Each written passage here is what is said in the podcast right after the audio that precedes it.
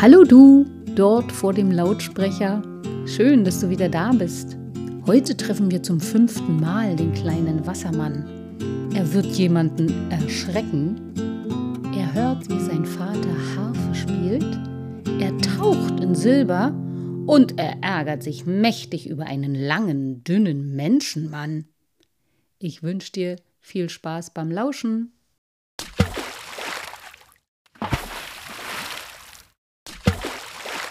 Vierzehntes Kapitel Habu, Habu! Der kleine Wassermann sammelte alles, was die Menschen achtlos in den Mühlenweiher warfen. Blechbüchsen, Glühbirnen, durchgelaufene Holzpantoffeln und andere wertvolle Dinge mehr.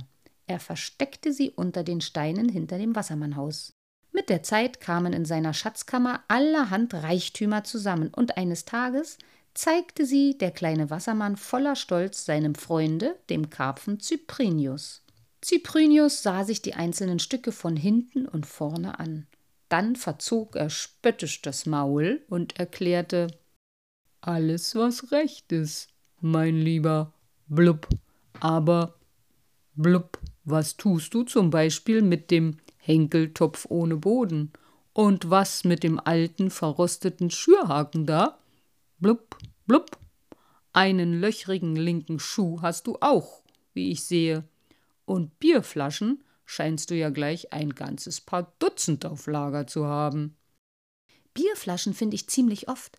Die meisten sind leider kaputt gesprungen, sagte der kleine Wassermann. Aber das tut nichts. Ich hebe sie trotzdem auf. Und blub, blub, wozu, wenn man fragen darf? forschte der Karpfen Cyprinius. Wozu? wiederholte der kleine Wassermann überrascht. Es wäre ihm nie in den Sinn gekommen, danach zu fragen.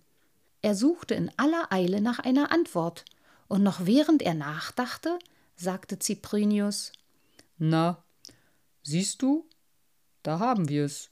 Blub, blub, nicht einmal du weißt, wozu du den ganzen Plunder da eigentlich aufsammelst. Das alles ist unnützes Zeug. Blub, blub. Du solltest es wegwerfen. Wegwerfen? brauste der kleine Massermann da aber auf. Das kommt gar nicht in Frage. Das musst du schon mir überlassen. Na gut, blub, sprach Cyprinius. Ich rede dir nicht hinein. Es ist deine Sache. Blub, blub. Wenn es dir Spaß macht, Gerümpel zu sammeln, dann bitteschön. Ich jedenfalls würde das nicht tun. Aber ich bin ja auch schließlich ein alter Knabe und nicht erst seit gestern im Wasser. Blub, blub. Cyprinius ließ ein paar Luftblasen aus, um zu zeigen, dass er nun nichts mehr hinzuzufügen hatte. Dann schwamm er für dieses Mal davon. Der kleine Wassermann blickte ihm zornig nach. Ach, du kannst reden, so viel du willst, rief er ihm hinterher, aber mir meine schönen Sachen verleiden, das bringst du dein Lebtag nicht fertig und im stillen hoffte er auf eine Gelegenheit, bei der er Cyprinius davon überzeugen konnte, dass sich mit seinen Reichtümern doch noch etwas anfangen ließ. Er brauchte nicht lange zu warten. Es war noch keine drei Tage vergangen, da traf er das nächste Mal mit Cyprinius zusammen. Der Alte machte ein bitterböses Gesicht und blubberte immerfort vor sich hin. Was er sagte, verstand der kleine Wassermann nicht. Aber dass es bestimmt keine freundlichen Worte waren, das sah er. Cyprinius, rief er ihn an. Ja, was ist denn los mit dir? Blub, blub, blub, ach, blub, blub, blub, lass nur, bekam er zur Antwort. Ich, blub, blub, blub, ich ärgere mich.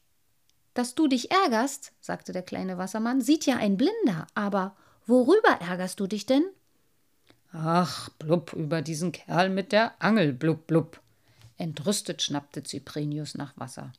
Es ist eine Schande, dass man den Burschen nicht auffressen kann.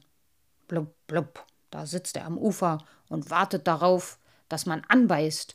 Ich frage dich, ob das kein Grund ist, sich krank zu ärgern. Blub, blub. Auffressen werd ich ihn, wenn ich könnte. Auffressen? sagte der kleine Wassermann. Kannst du ihn nicht. Und ich auch nicht. Aber ich könnte vielleicht etwas anderes. So, sprach der Karpfen Cyprinius gedehnt und schaute den kleinen Wassermann unglaublich an. Und das, blub, blub, das wäre? Abwarten, abwarten, wehrte der kleine Wassermann ab, denn er wollte den alten Cyprinius damit überraschen. Der Karpfen musste ihm zeigen, wo die Angelschnur mit dem Haken ins Wasser hing. Dann ließ er den Alten näher ans Ufer schwimmen und acht geben, was mit dem Angler geschehe. Mehr kann ich dir jetzt noch nicht verraten, erklärte er augenzwinkernd. Es ist ein Geheimnis. Cyprinius schwamm also näher ans Ufer und wartete. Misstrauisch schielte er auf den Menschenmann, der die Angelrute über den Teich hielt. Neben dem Menschenmann stand ein Eimer. Ab und zu schwappte Wasser heraus. Er hat wohl schon ein paar von uns gefangen, dachte Cyprinius mit Grauen. Schlimm muss das sein, so im Eimer zu zappeln. Hoffentlich beißt ihm nicht noch einer an. Aber kaum hatte Cyprinius das gedacht, da sah er auch schon, wie der Menschenmann plötzlich die Augen zusammenkniff und sich duckte. Dann riss er mit einem gewaltigen Ruck seine Angel zurück. O jemine, o jemine, ging es dem guten Cyprinius durch Mark und Gräten. Da hat schon wieder einer am Wickel, dieser entsetzliche Kerl, und unser eins muss sich das auch noch ansehen. Im hohen Bogen kam etwas ans Ufer geflogen und landete klatschend im Gras. Der Menschenmann stürzte sich gleich voller Eifer auf seinen Fang.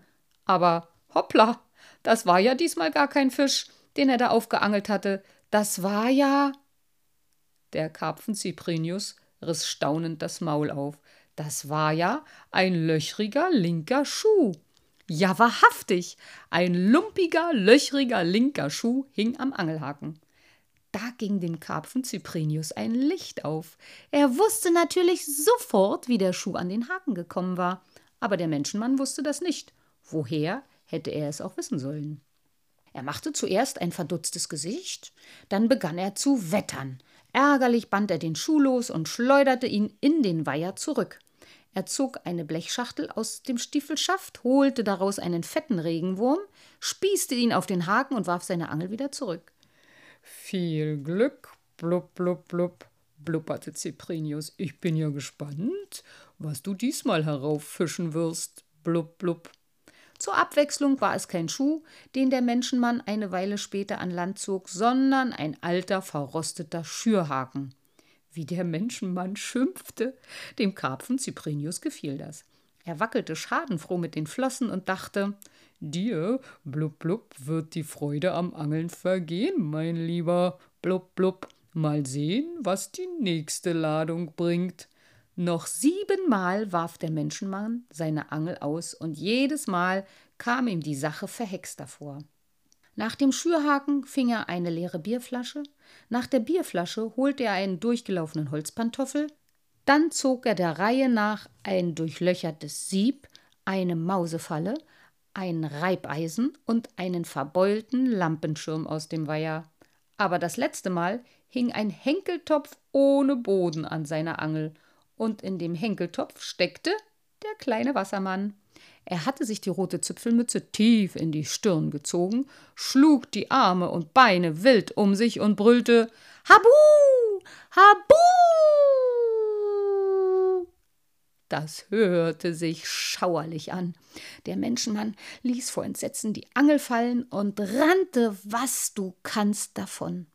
Unterwegs verlor er die Blechschachtel mit den Würmern. Er achtete gar nicht darauf. Er rannte, als ob ihn der Teufel im Nacken säße, ohne sich noch einmal umzublicken. So, sagte der kleine Wassermann fröhlich und schlüpfte aus seinem Henkeltopf wieder heraus. Ich schätze, den sehen wir so bald nicht wieder. Was meinst du, Cyprinius? Ich meine, blub blub, sagte der Karpfen bedächtig. Das hast du herrlich gemacht, blub blub blub. Das hätte ein großer Wassermann nicht besser gekonnt. Aber ohne den unnützen Plünder, sagte der kleine Wassermann lachend und klopfte dabei mit den Fingerknöcheln an seinen Henkeltopf ohne Boden. Da wäre das nicht so einfach gewesen. Ach ja, sprach Cyprenius, ich sehe ja ein, dass du recht hattest. Blub, blub, blub. Sammel nur fleißig weiter Blub, blub, dein Gerümpel. Ich werde mich hüten, noch einmal darüber zu spotten. Na, wenn du's nur einsiehst, dann ist ja alles in Ordnung, sagte der kleine Wassermann selbstzufrieden. Da kann ich ja beruhigt ans Ufer schwimmen. Ans Ufer schwimmen? fragte Cyprinius verwundert. Was willst du denn dort? Blub, blub, blub. Erstens die Angelrute zerbrechen, erklärte der kleine Wassermann. Zweitens die armen Kerle, die da so kläglich im Eimer herumzappeln, wieder in den Weiher zurückschaffen. Und drittens? Und blub, blub, drittens? Drittens will ich die Blechschachtel holen, die dieser Angelfritze verloren hat, und die restlichen Regenwürmer einem gewissen Cyprinius zum Gabelfrühstück zu verehren. Aber nein, rief Cyprinius gerührt. Aber ja, rief der kleine Wassermann, und ich hoffe, sie werden ihm schmecken.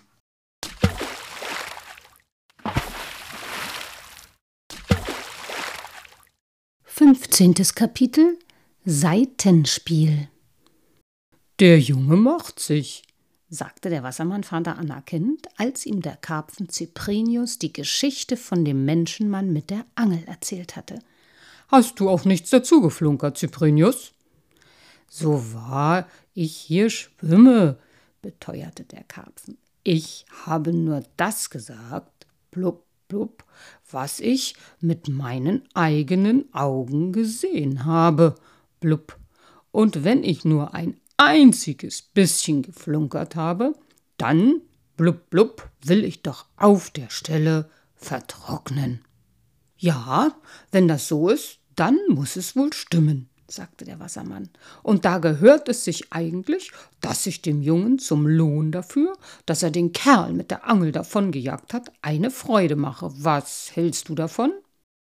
Er winkte Cyprinius ganz nah an sich heran und sagte ihm leise ins Maul, denn bekanntlich haben die Karpfen ja keine Ohren, was er mit seinem kleinen Wassermann vorhatte.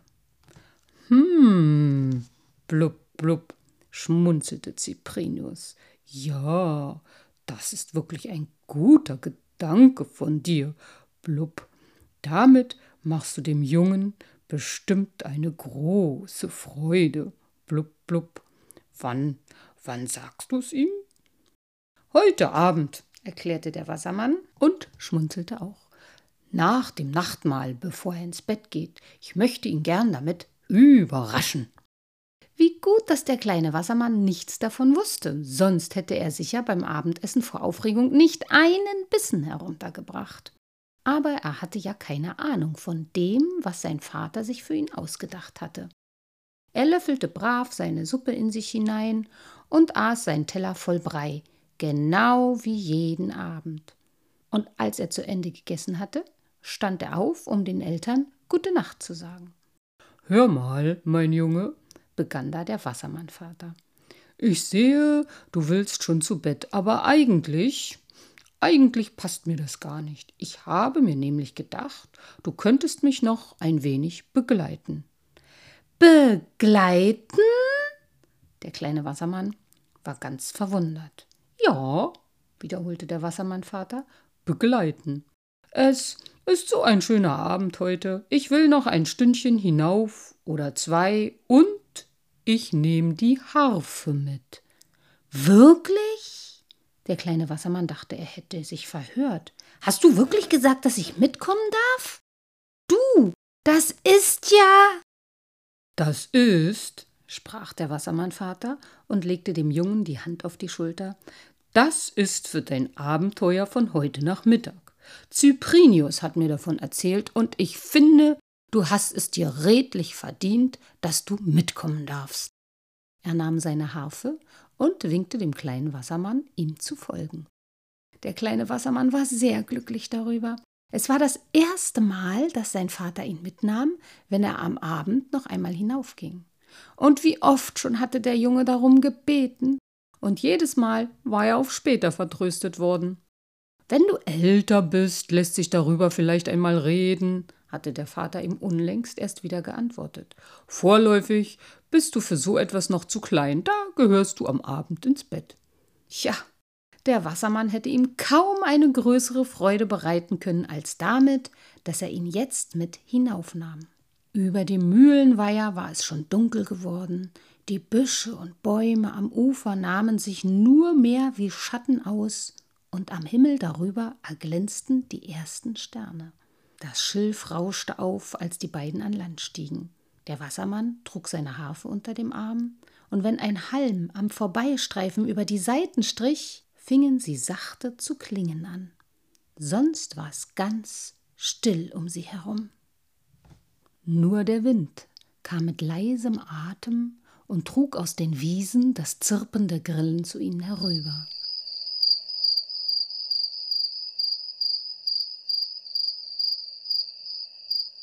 Und manchmal regte sich irgendwo in den Zweigen ein Vogelstimmchen.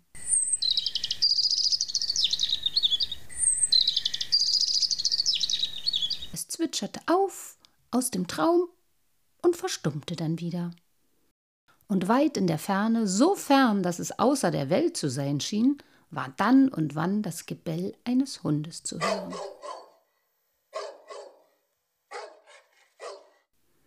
Der Wassermann schritt auf die alte Weide zu, er setzte sich unter den Baum ins Gras. Der Junge setzte sich schweigend daneben und wartete. Nach einer Weile hob der Wassermannvater die Harfe er lehnte sich gegen die Weide zurück und dann begann er zu spielen.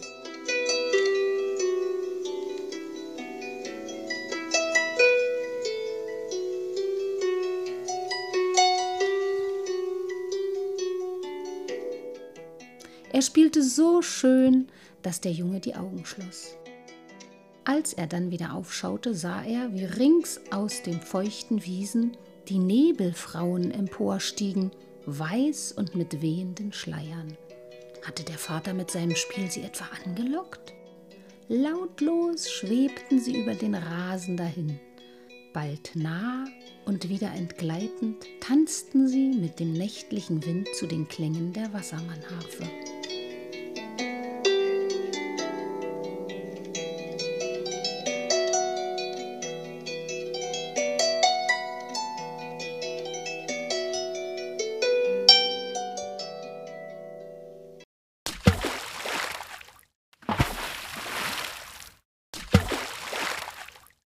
Sechzehntes Kapitel Lauter Silber. Der kleine Wassermann war wie verzaubert. Er ließ keinen Blick von den tanzenden Nebelfrauen. Wie treibende Wolken nahmen sie ohne Unterlass neue Gestalt an. Vor seinen Augen verschmolzen sie miteinander und teilten sich wieder. Und manchmal geschah es auch, dass sich die eine oder andere von ihnen mitten im schönsten Dahinschweben auflöste, spurlos wie Rauch von dem Wind. Der kleine Wassermann folgte dem flüchtigen Treiben so gebannt, dass er gar nicht bemerkte, wie hinter den Hügeln allmählich ein blasser rötlicher Lichtschein am Himmel aufkam.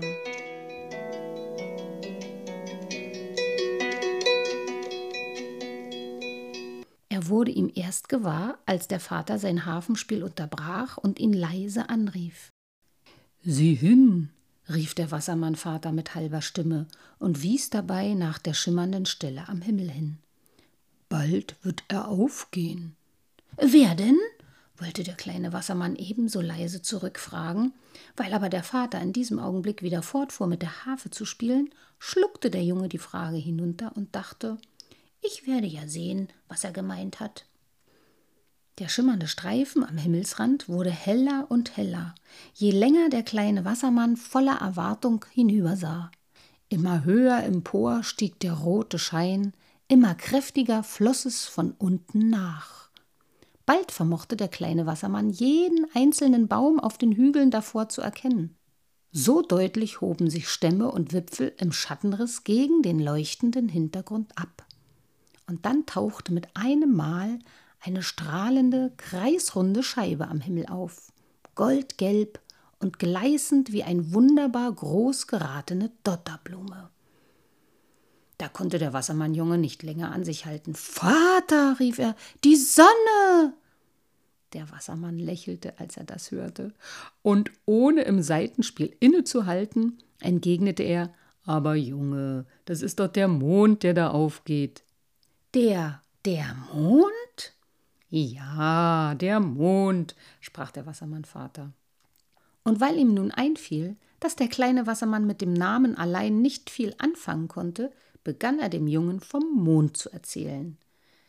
Wie er in klaren Nächten über den Himmel zieht, wie er zunimmt und abnimmt und manchmal auch ganz verschwindet, und wie er dann doch immer wieder kommt und von neuem heranwächst, sich rundet und voll wird und was er auf seinen Reisen schon alles erlebt haben mag und noch weiter erleben wird bis an das Ende der Zeiten. Und immer, wenn er dem Jungen ein Weilchen erzählt hatte, spielte der Wassermann wieder auf seiner Harfe, bevor er dann abermals anhob, weiterzusprechen. Der Mond war indessen schon höher emporgestiegen, gemächlich kam er am Himmel dahergeschwommen. Der kleine Wassermann hatte sich rücklings ins Gras gestreckt, um ihn besser betrachten zu können. Fast unmerklich hatte der Mond seine Farbe gewechselt. Er war nun aus einer Dotterblume zum funkelnden Silbertaler geworden, und alles, was er mit seinen Strahlen nur anrührte, nahm seinen silbernen Glanz an. Er hatte den Himmel versilbert, die Wiesen, den Weiher, das Schilf und die tanzenden Nebelfrauen, den Kahn, der am Ufer lag, und das Laub an den Bäumen.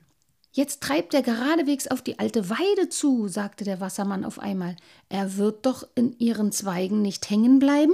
Du kannst ja hinaufsteigen, meinte der Wassermannvater, verstohlen schmunzelt, und kannst ihn darüber hinweghelfen. Ja, sprach der kleine Wassermann, das werde ich tun. Und er kletterte rasch auf die alte Weide hinauf, um den Mond aus den Zweigen zu heben. Aber er hatte sich unnütze Sorgen gemacht und so sehr er sich auch reckte und dehnte, er konnte den Mond nicht erreichen. Schon wollte der Vater ihn wieder runterrufen, da hörte er, wie ihn der Junge verwundert fragte Haben wir unten im Weiher denn auch einen Mond? Nicht, dass ich wüsste, sagte der Wassermannvater. Wie käme ein Mond in den Weiher?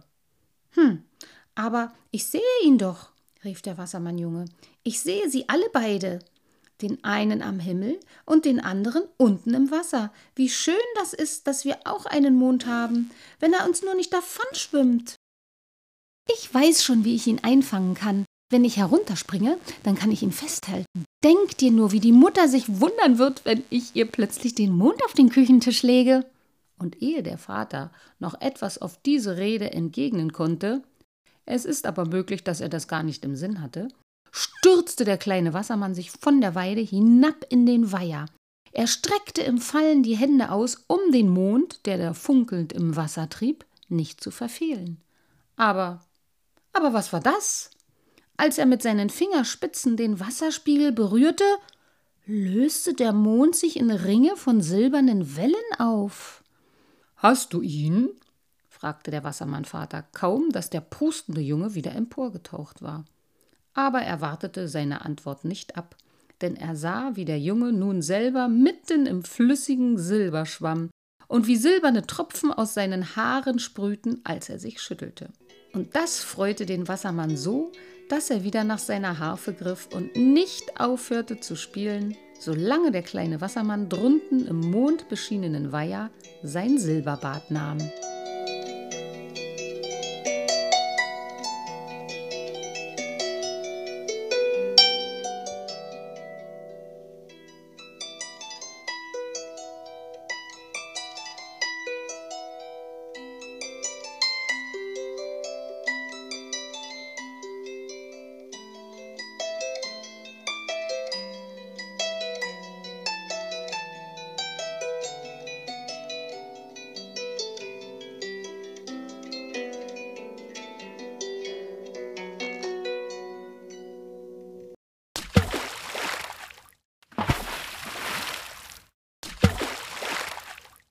17. Kapitel Jetzt reicht's aber! Der Sommer ging langsam zur Neige. Das Korn war geschnitten, von allen Seiten schwankten die Erntewagen dem Dorfe zu, in den Obstgärten reiften die Äpfel und Birnen. Wieder einmal war der kleine Wassermann auf die alte Weide geklettert, um Ausschau zu halten. Da sah er drüben auf der Landstraße einen Menschenmann kommen. Der Menschenmann war lang und dürr, er hatte einen vornehmen schwarzen Anzug an und machte Schritte wie ein Storch. Unter dem linken Arm trug er einen zusammengeklappten Regenschirm und auf der Nase hatte er ein Gestell aus Draht oder sowas ähnliches zu sitzen. Es waren zwei Ringe mit einem Bügel dazwischen. Vor jedem der beiden Ringe ging außerdem ein langer Draht weg, der am Ende gebogen war, und mit diesem umgebogenen Ende hing das Gestell an den Ohren des Menschenmannes. Der kleine Wassermann hatte seinen Lebtag noch keine Brille gesehen. Er wusste nicht einmal, dass es so etwas gibt. Was mag das nur für ein Gestell sein? ging es ihm durch den Kopf, ob ich nicht rasch an die Straße laufe und mir das Ding aus der Nähe angucke? Hops sprang der Wassermann hinunter ins Gras und lief an die Straße. Dort wartete er, bis der Menschenmann angestorcht kam. Da trat er ihn in den Weg und zog die Zipfelmütze und sagte Guten Tag, Menschenmann, sag mal, was ist denn das eigentlich für ein Ding da auf deiner Nase? Der Fremde blieb stehen, schaute den kleinen Wassermann durch die beiden Ringe an und erwiderte unwirsch Du hast es gerade nötig, dich über andere Leute lustig zu machen. Wie meinst du das? fragte der kleine Wassermann. Der Menschenmann rümpfte die Nase. Na, hörst du? Wenn jemand so scheußliche grüne Haare hat, sollte er lieber ganz still sein.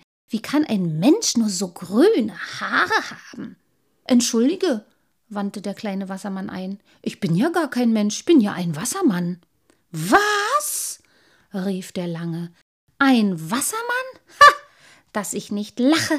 Und so einen Unsinn soll ich dir auch noch glauben? Wieso Unsinn?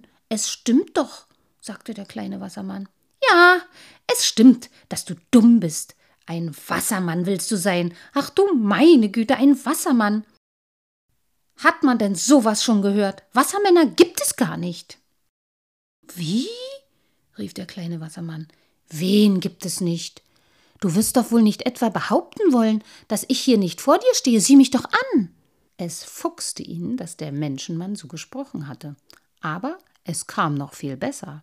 Lass mich mit deinem Gefasel zufrieden, du grüner Bengel, du, fuhr ihn der Menschenmann an. Wenn du nicht augenblicklich verschwindest, dann setzt es was. Was denkst du dir eigentlich? Sehe ich wirklich so dumm aus, als würde ich noch an den Wassermann glauben? Es gibt keine Wassermänner, verstanden? Jetzt reicht's aber, schimpfte der kleine Wassermann. Wenn du nicht glauben willst, was du siehst, dann. dann bist du so dumm, wie du lang bist. Was? Rief der Menschenmann aufgebracht, und er drohte ihm zornig mit seinem zusammengeklappten Regenschirm. Was bin ich? Sag das nochmal, du freche Kröte! Er machte einen Satz, als wollte er den kleinen Wassermann beim Schlawittchen nehmen. Der aber ließ sich nicht erwischen. Husch war er schon ein paar Schritte davongelaufen.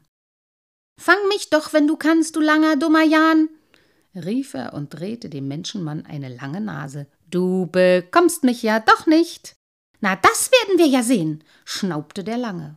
Er schwang seinen Regenschirm wie einen Säbel und setzte in großen Sprüngen dem kleinen Wassermann nach. So rannten sie quer durch die Wiesen dem Mühlenweiher zu. Na, wartet, dir will ich's zeigen, ob es mich gibt oder nicht, dachte der kleine Wassermann. Ich muss dich nur erst an der richtigen Stelle haben. Er lief nicht zu schnell und nicht zu langsam. Er lief immer im Zickzack und so, dass der Menschenmann jeden Augenblick meinte, beim nächsten Schritt kriege ich ihn, und dann griff er doch wieder nur in die Luft. Als sie nun am Ufer des Mühlenweihers angekommen waren, da drehte sich der kleine Wassermann blitzschnell um, erwischte den Menschenmann bei den Füßen und zerrte ihn, flutschtig, ins Wasser. Der Menschenmann wusste erst gar nicht, wie ihm geschah. Er wollte um Hilfe rufen und fuchtelte ganz verzweifelt mit seinem Regenschirm. Aber der kleine Wassermann tunkte ihn unter, bevor er auch nur einen einzigen Schrei hatte ausstoßen können.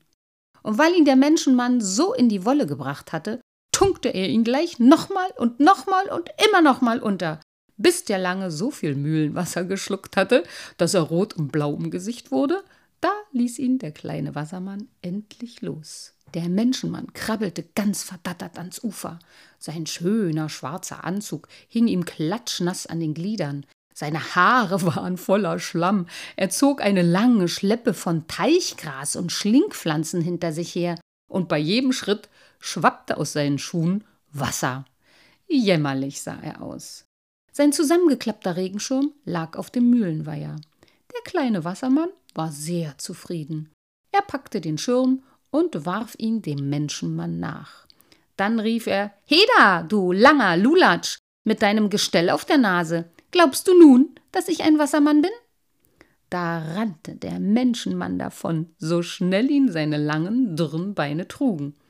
Der kleine Wassermann aber lachte, dass er sich dem Bauch halten musste, und alle Fische, Schnecken und Wasserflöhe im Mühlenweiher lachten mit. Dem hat es aber gezeigt, dem langen, dürren Menschenmann mit dem Gestell auf der Nase. Tja, so eine hässlichen Sachen muss man sich auch nicht sagen, nicht wahr? Also, bis zum nächsten Mal. Macht's gut.